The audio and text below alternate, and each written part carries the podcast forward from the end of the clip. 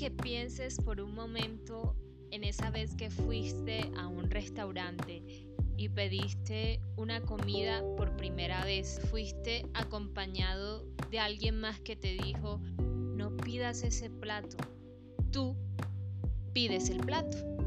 Y efectivamente, una vez lo pruebas, le das la razón a aquella persona y dices, no ve para qué pedí eso.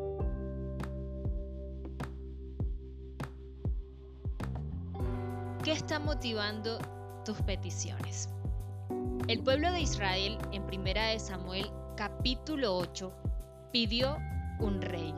La motivación del pueblo de Israel para pedir un rey fue la que otras naciones o el que otras naciones tuvieran un rey y ellos no. ¿Qué está motivando tu petición hoy? ¿El que otros tengan lo que tú no tienes? El pueblo de Israel, por un momento, perdió de vista lo que tenía. Tenía al rey de reyes. Dios era su rey. Ellos le piden a Samuel un rey para que los gobierne. Samuel va a la presencia de Dios enojado y Dios le dice a Samuel, Tranquilo Samuel, me están rechazando a mí. Y Samuel le transmite al pueblo de Israel lo que Dios le dijo. A ese rey van a tenerle que dar el 10% de su ganado, el 10% de sus bienes, es decir, pagar un impuesto.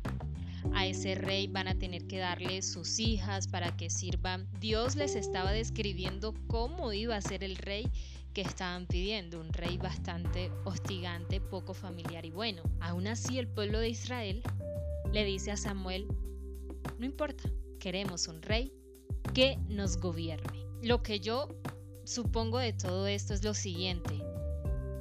Cuando tú tienes algo y por estar pendiente de lo que tienen los demás y creer que lo que tienen los demás es mejor que lo tuyo, ¿qué pasa con lo que tú tienes? Tú mismo le quitas valor. Tú mismo subestimas lo que tienes. Por ende, crees que lo que tienes es malo, desconociendo que lo que tienen otras personas y tú deseas de otras personas puede que le funcione a los demás, pero puede que no aplique de la misma manera para tu vida. Era lo que pasaba con el pueblo de Israel. Las otras naciones tenían un rey, pero no un rey como su rey, no un rey como Dios.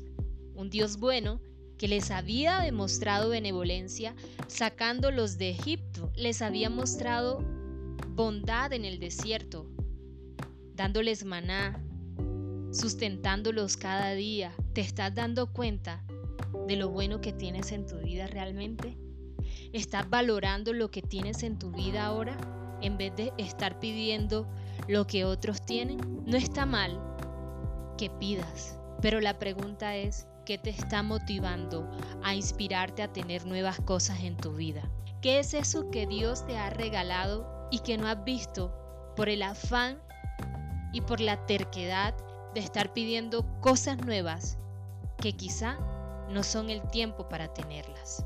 No seas como el pueblo de Israel. Deja de enfocarte en lo que te hace falta y en lo que tienen otros. E inspírate de manera correcta en pedir no de acuerdo a lo que otros poseen, sino realmente de acuerdo a lo que Dios considera que tú necesitas. ¿Y qué mejor manera de hacerlo si no es dejando que Él nos guíe? Porque los pensamientos de Dios para nosotros son pensamientos de bien. Dios te bendiga. Por favor, no olvides suscribirte a este canal, darle un me gusta a este video, compartirlo con alguien que consideras puede estar necesitando escuchar este mensaje. Ojo con lo que pides.